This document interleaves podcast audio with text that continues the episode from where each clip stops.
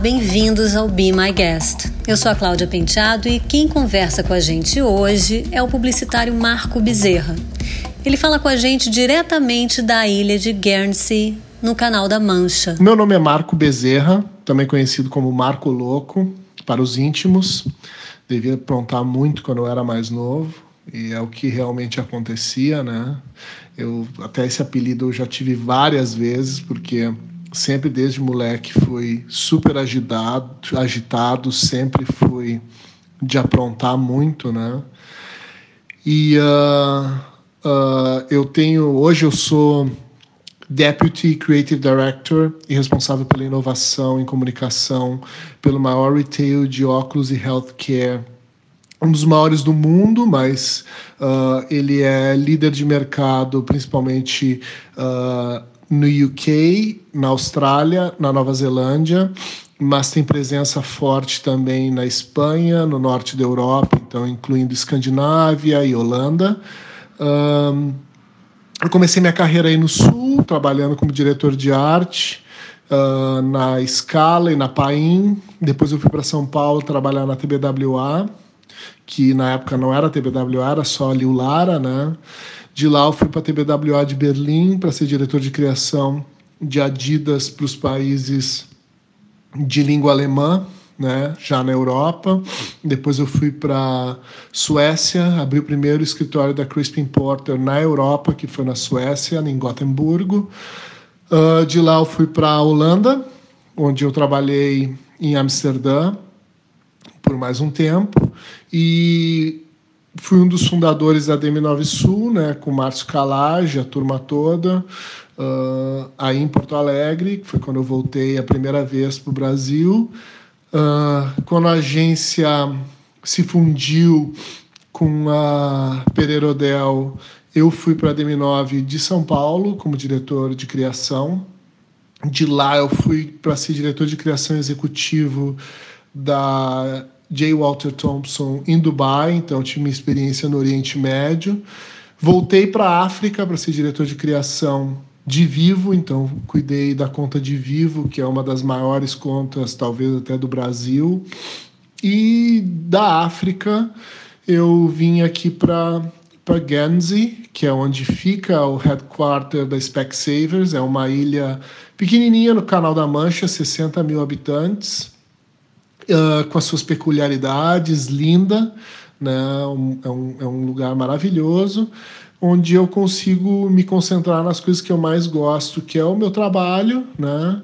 Uh, a minha família e nos últimos tempos eu tenho trabalhado bastante no meu jiu-jitsu para me reconectar com o meu corpo, que é uma coisa difícil também nesse mundo moderno.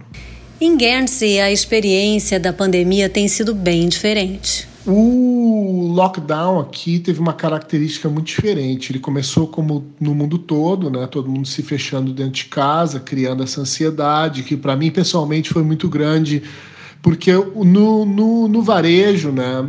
O retail ele tem uma característica que é a dependência do volume para gerar lucro, né? E, e do, do, dia para a noite as vendas caíram para zero. Então a empresa corria sério risco, né? E, e o, com isso muitos empregos e no fim das contas muita gente perdeu o emprego em função do lockdown, né? Só que na ilha eu acho que foram 400 pessoas demitidas da empresa, né? Então, mas por outro lado pela ilha ter essa característica de ser isolada, de ficar num lugar uh, onde tu possa controlar as fronteiras, o processo foi bem diferente. Então, uh, a gente começou criando uh, o que eles chamavam de bolhas de germes. Então, cada família era uma bolha de germes, porque é o que tu divide ali, né, entre essas pessoas.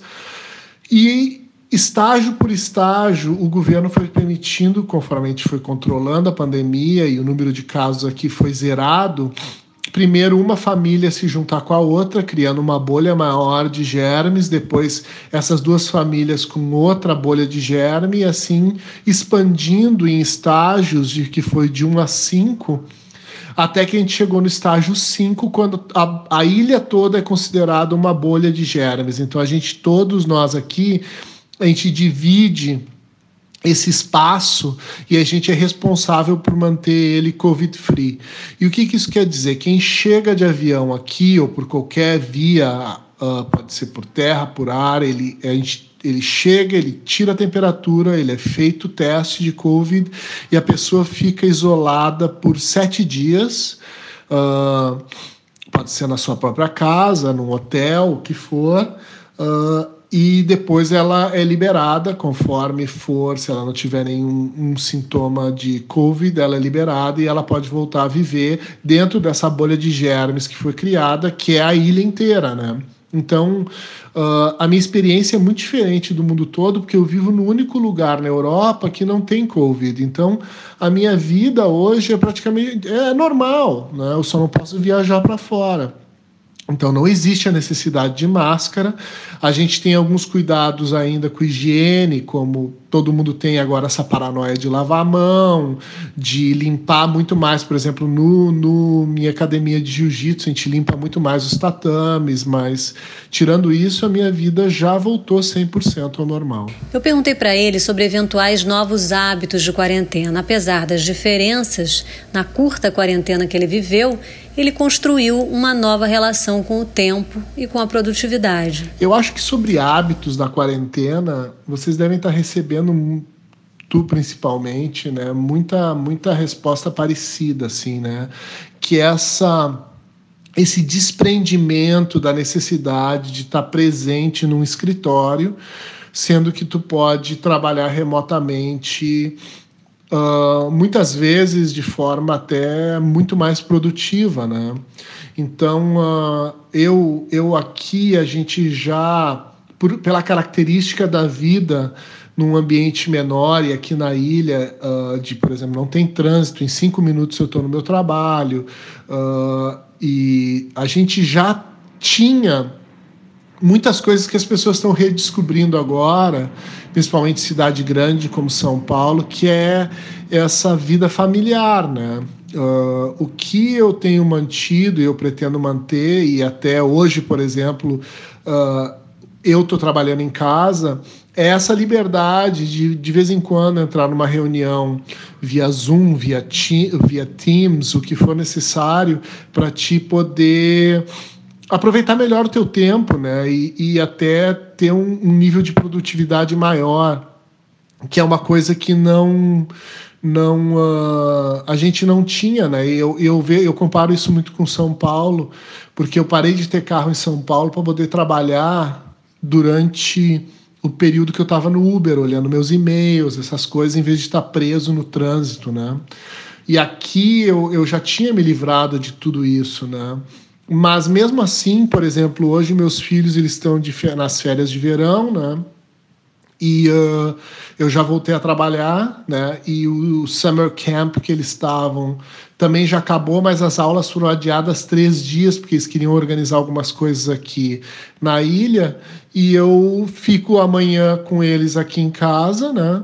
Então, eles estão agora brincando, tudo, e eu, eu sei onde eles estão, né?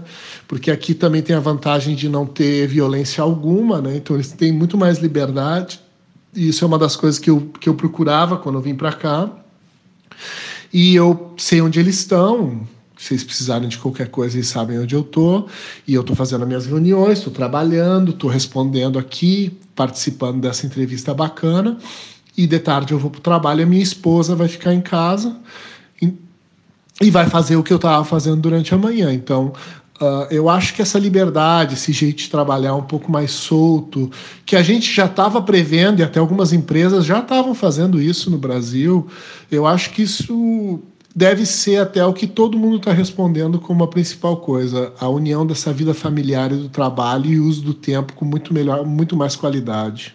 Qual é o pior da vida nas telas? E o que ela tem de melhor, Marco? Eu acho que eu tenho uma opinião muito parecida com a do Dedé Laurentino, né? Até fazendo uma propaganda da, da entrevista que ele fez contigo.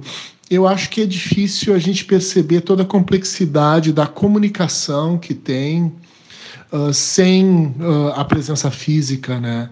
que está no gestual, no olhar. A gente tem muito mais dificuldade de perceber toda essa complexidade da comunicação, que não é só verbal, né? Ela, ela, ela tem várias nuances, nuances que inclusive incluem até a forma com que tu respira. Uh, e a, de novo eu faço uma analogia, por exemplo, com o que a gente tem na luta, né? Então, quando tu tá lutando, tu escuta até o coração do teu adversário, né? E uh, tudo isso são formas de comunicação, são informações coleta e te ajuda a ter uma, uma forma de uh, tu te comunicar melhor, né? Tu entender melhor o cenário, né? E eu acho que isso, a vida das telas é ruim, né? Então acho que isso é uma coisa que não é legal, né? Que a gente realmente sofre um pouco, né? E o, o que tem de melhor, né? Eu acho que é o que eu já respondi até na questão anterior, esse, essa liberdade que a gente tem um pouco mais agora de poder controlar melhor o nosso tempo, né? E eu gosto muito de, de trabalhar desse jeito, né? Então muitas reuniões minhas têm sido até mais produtivas agora que eu trabalho à distância, assim, né? Trabalho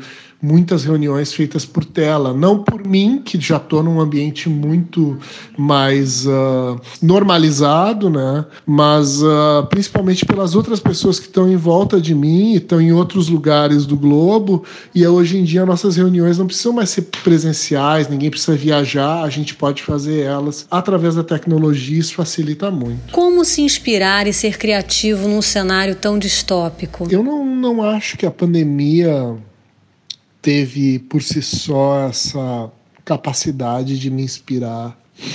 Eu honestamente acho que é muito difícil achar até um lado positivo nisso tudo, né? Menos sobre inspiração e sobre mais como a gente consegue se observar, né, numa condição tão extrema, né? como um bando de primata, né, uh, super sociáveis que são os seres humanos dentro dessa uh, experimento social de ficar dentro de casa, né? Como isso tem uma, um, como isso consegue afetar uh, a nossa produtividade e o nosso bem-estar e a nossa saúde mental, né? Então, para mim, essa foi a grande experiência, assim, e um grande aprendizado é como eu consegui me observar nesse período para não cair nas armadilhas mentais que a gente constrói uh, nesse tipo de cenário que inclui ansiedade, uh, que inclui uh, depressão, que inclui uh, paranoia, né? Que é tudo isso, esses sentimentos ligados a ficar enclausurado sem saber o que está acontecendo no ambiente externo, né? Sem saber o que, que vai acontecer e sem entender o que, que pode ser do futuro. Eu acho que isso foi o que realmente foi o grande aprendizado para mim. Então, eu como criativo, uh, eu honestamente não tive nada uh, do ponto de vista de inspiração,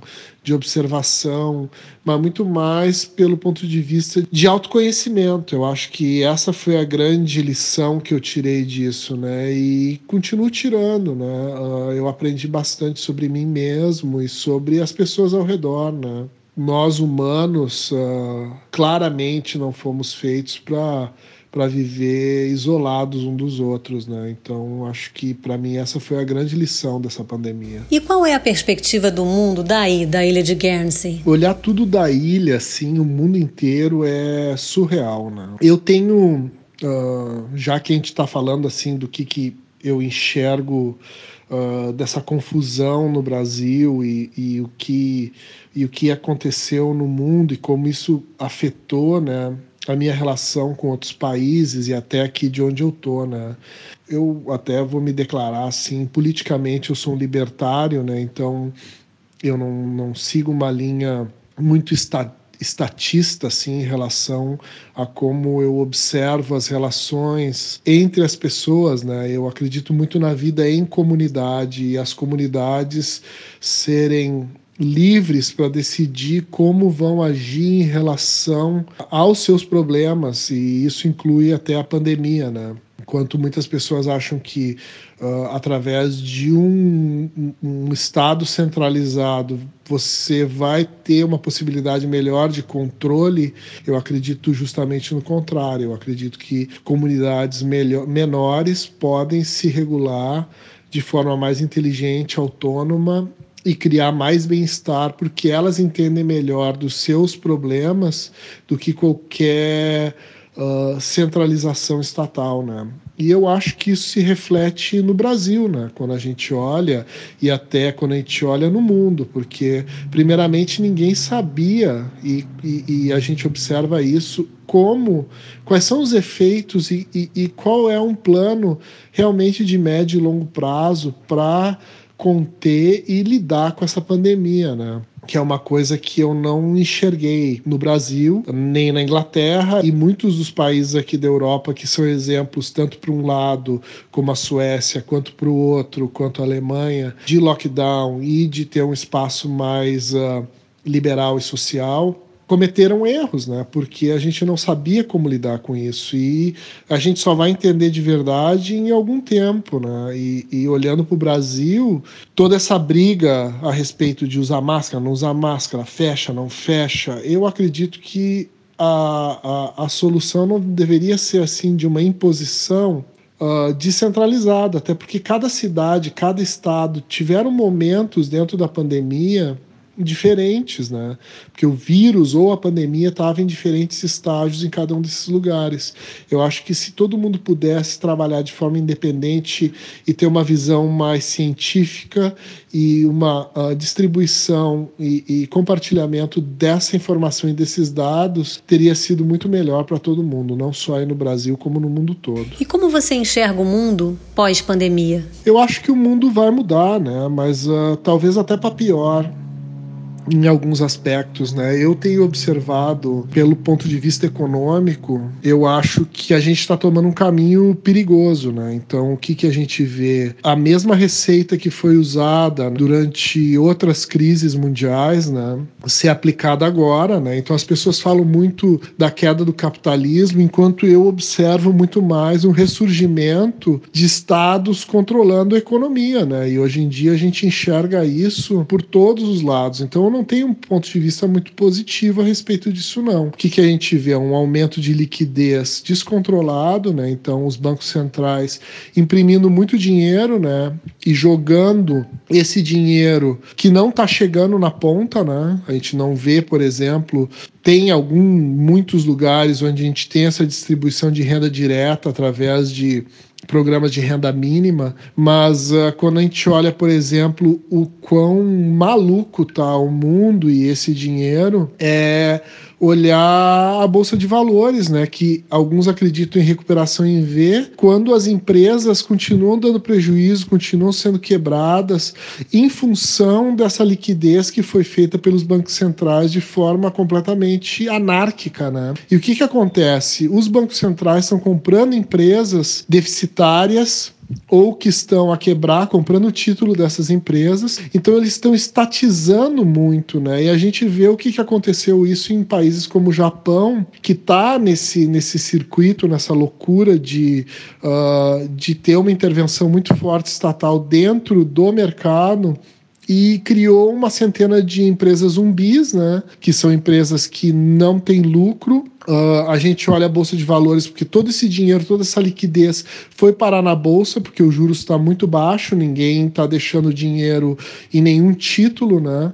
E eu acho que isso, para mim, é a receita para uma nova crise em alguns anos, né? Porque todos os estados sem, ma sem manobra, sem espaço de manobra, com juros muito baixos, o único espaço de manobra é a impressão de dinheiro, né? Que a gente sabe que, que isso esconde, né? Um problema. Então, talvez tivesse sido melhor a gente ter uma crise econômica até um pouco mais agravada agora para evitar um problema de uma bolha que a gente está criando, talvez não seja insolvível, né? Então acho que é, é, é, muito perigoso. Eu não, não vejo com bons olhos como os governos mundiais e os bancos centrais tomaram uh, cuidado em relação a essa pandemia. Então eu tenho um ponto de vista mais pessimista em relação ao futuro. E como enxerga a sua vida e a vida em geral pós-pandemia? Na verdade, hoje em dia é muito mais sobre essas reflexões que a gente faz, né? Acho que nos colocou numa posição de extremo que facilita a gente a se observar e observar o mundo ao redor, né? Esse é o ponto onde a gente tem possibilidade de encaminhar algumas transformações. Eu acho que quanto ao mercado de trabalho, a gente vê uma aceleração dessa descentralização, né? eu acho que provavelmente o mundo vai se descentralizar mais. Eu, eu, eu vejo muita gente hoje em Londres uh, querendo se mudar para regiões que não sejam tão habitadas, né, sair um pouco dos grandes centros, porque pode descobrir o que pode trabalhar de forma remota Uh, e está presente de forma muito produtiva, né?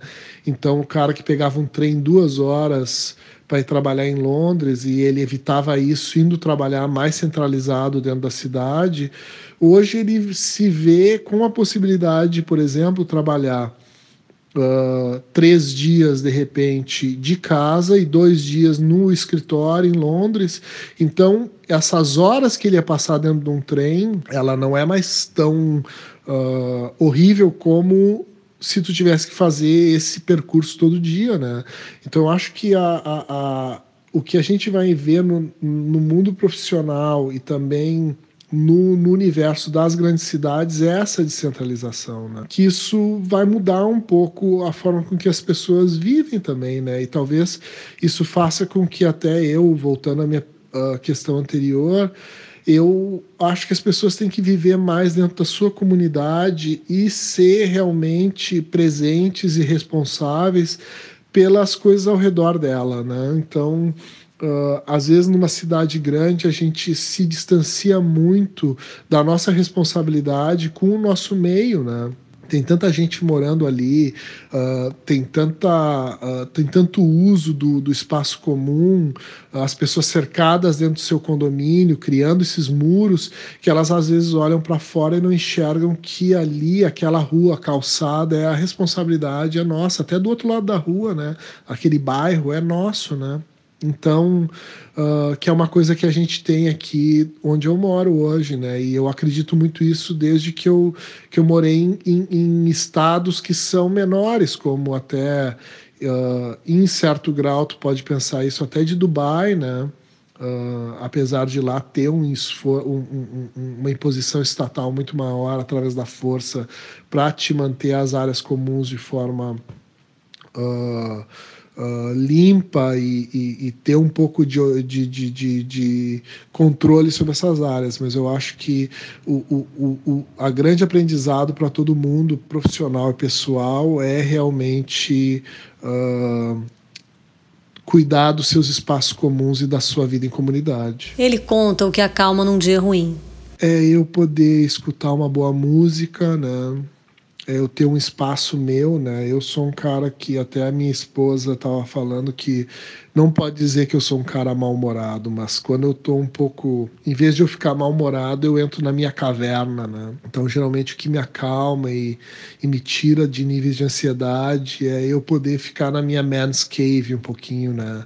E aí isso inclui eu ir pro meu para lutar com meus amigos na academia, fazer um um jiu-jitsu, uh, eu uh, jogar videogame, que eu sou meio nerd, né? Eu escutar um bom podcast, eu pegar e, e, ler um livro, eu ler uma revista, eu, eu ver alguma coisa que eu goste que me, me tire um pouco de onde eu tô, né? Naquele ambiente um pouco mais caótico, que me faça eu me descolar desse universo presente que está me trazendo uh, algum nível de ansiedade ou de, de, nervosismo e eu consigo então uh, ter uma visão externa da situação e lidar melhor com aquilo, né? Então esse tipo de exercício uh, me ajuda muito. Então eu procuro ir para minha caverninha, eu fico lá quietinho e quando eu volto eu volto já mais calmo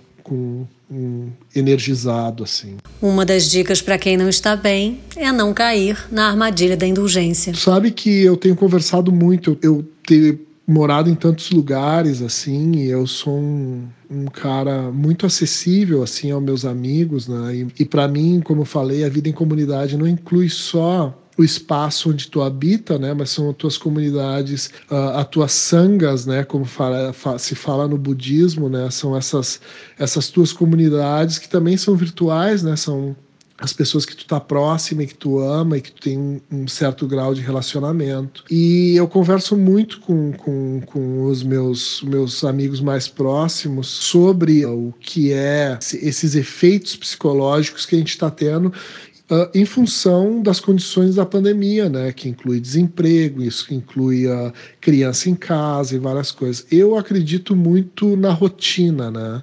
Então, o que eu acredito que pode ajudar essas pessoas é criar uma rotina, né, que seja uma rotina que inclui uh, o, muitas coisas que te fazem bem fisicamente, então que inclua uh, atividade física também, né? Uh, tu não uh, cair muito na armadilha da indulgência, né? Então a gente está nesse período de ansiedade, de, de não saber o que está acontecendo, de estar tá preso dentro de casa, de estar tá nervoso, então a gente começa a comer mais, a se entregar mais ao álcool, às drogas, ao, ao açúcar, a, indulgência, esse hedonismo e essa e esse uh, essa possibilidade de receber algo muito rápido, né? E eu acredito que através da disciplina e através da rotina tu pode criar essa capacidade de poder uh, superar isso, né? Então, o que tu faz muitas vezes é o que tu vai acabar fazendo bem, né? Então, eu para mim até esse período foi um período em que eu consegui me reconectar muito com o meu corpo, principalmente quando eu estava no lockdown, mantive uma rotina de exercício, uh, de dieta e, uh, e de atividades que, que são incluindo trabalho, que inclui eu ter o meu tempo para jogar um videogame, que tem o meu tempo de eu ler, que tem o meu tempo com a minha família, que é onde eu consigo uh, ganhar muito em troca também e ganhar muita energia de volta. Então, o meu conselho para quem está assim é a rotina e a disciplina. Eu perguntei sobre as leituras nesses tempos de pandemia. Eu tenho lido muito sobre estoicismo, né, que é uma é uma linha filosófica que eu gosto, eu gosto muito de filosofia e eu gosto do estoicismo como filosofia helenística, né, grega, né, ela, e ela tem uma característica que eu gosto muito, então tem vários livros que tu possa ler, eu acho que não para iniciados no estoicismo, mas para quem já conhece um pouco mais, tem também as meditações de Marcos Aurelius, né, e é um tipo de pensamento que eu acredito muito, que faz pensar muito numa responsabilidade individual, tua felicidade, pela forma com que tu encara a vida, né? Então eu gosto muito do estoicismo, tenho lido bastante sobre. Eu, eu também estava relendo um livro que um amigo meu me emprestou, que eu gosto muito, que é chamado Stealing Fire, que é do Steven Kotler, que é sobre como grupos, uh, times trabalham em alta performance, em como eles conseguem atingir o estado de flow, né? Que é esse estado de tu te sentir integrado com o que tu tá fazendo e daí tu performa muito melhor, né? E para não fugir um pouco do que eu já falei, eu, eu, eu, também gosto muito de filosofia política e eu estava lendo a Anatomia do Estado do Murray Rothbard, que eu considero um, um, um autor que para muitos é realmente extremista na forma com que ele enxerga a posição do Estado em relação à sociedade, mas é bem interessante também para te ajudar nesse conceito de te libertar um pouco, de esperar muito do teu ambiente externo e se preocupar mais com o teu ambiente interno, para como tu vai reagir em relação ao mundo à tua volta. E quais são os planos para quando houver liberdade total? Ah, eu já tô no fim da pandemia aqui, né? Essa é a loucura. Mas eu posso dizer que quando tudo acabar no mundo, porque aqui dentro da minha ilhazinha já acabou, minha questão não é nem sobre máscara ou sobre esse tipo de coisa. Eu, o que eu quero hoje é poder viajar, né? Sair daqui. Eu, então, tô louco para pegar um avião e ir ali para Londres e ver as coisas que estão acontecendo, uh, realmente conseguir me integrar ao mundo mais, sentar num, num, num, pub bem movimentado, ver bastante gente aglomerada. É isso que eu quero, assim, sabe? Ver gente diferente, de vários lugares do mundo, e sentir um pouco uh, esse clima multicultural que uma cidade grande tem e eu não tenho aqui. Então isso é o que eu mais sinto saudade, provavelmente o que eu quero fazer primeiro assim que acabar essa pandemia. Hora de música, Marco. O que tem na sua playlist que você mandou para a Rádio Bipop? A playlist que eu vou que eu vou compartilhar com vocês, eu gosto muito dela e eu, ela é um pouquinho maior até do que o que tu sugeriu, mas é uma playlist que fica no meu carro que eu, que eu escuto bastante, assim, principalmente quando tem um dia bonito. E ela abre com Dreams do Fleetwood Mac, que é daquele disco maravilhoso, talvez um dos melhores discos da história do rock, que é o Rumors. Depois eu, eu coloco só músicas que tem esse clima, tô imaginando um, um, um, o começo de um verão, assim, com o sol começando a esquentar, aquele dia frio. Então ele vai vindo essa série de músicas assim com Sultans of Swing e depois do Dire Straits, que era uma banda que eu ouvia muito quando eu era menino. Depois uh, tem coisas coisas como The Traveling Wilburys, que é uma banda que eu adoro e meu pai botava muito, eu me lembro, e também mantém esse clima assim, né, gostosinho, quentinho, que eu digo, né. Então é, é uma mistura dessas músicas que tem um pouco esse, esse, esse mood mais positivo, de meio que vai esquentando o ambiente aos pouquinhos, que é difícil alguém não gostar, né. Esse, essa é a playlist que eu tenho aí para dividir com vocês e, e é por isso que eu, que eu tô dividindo, assim, assim, né? Que eu acho que a gente está nesse inverninho, nesse fim de, de inverno uh, emocional, né? Vamos dizer, porque eu estou no fim do verão aqui na Europa, mas a gente começa a se esquentar de novo e aos poucos a gente vai voltar e, e retomar esse mood mais positivo, essa energia positiva que a gente precisa para tocar a vida adiante. Obrigada, Marco Bezerra. Foi um prazer receber você aqui no Be My Guest. Lembrando que todas as playlists dos convidados do programa ficam disponíveis no canal da Rádio Bipop no Spotify. Eu sou a Cláudia Penteado e me despeço agora. Este programa tem edição de Nani Dias e é um oferecimento da agência BTC. Eu espero você no próximo Be My Guest.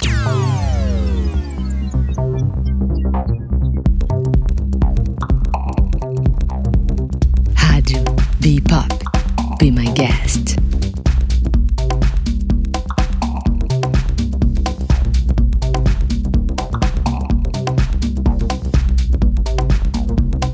Rádio Be Pop.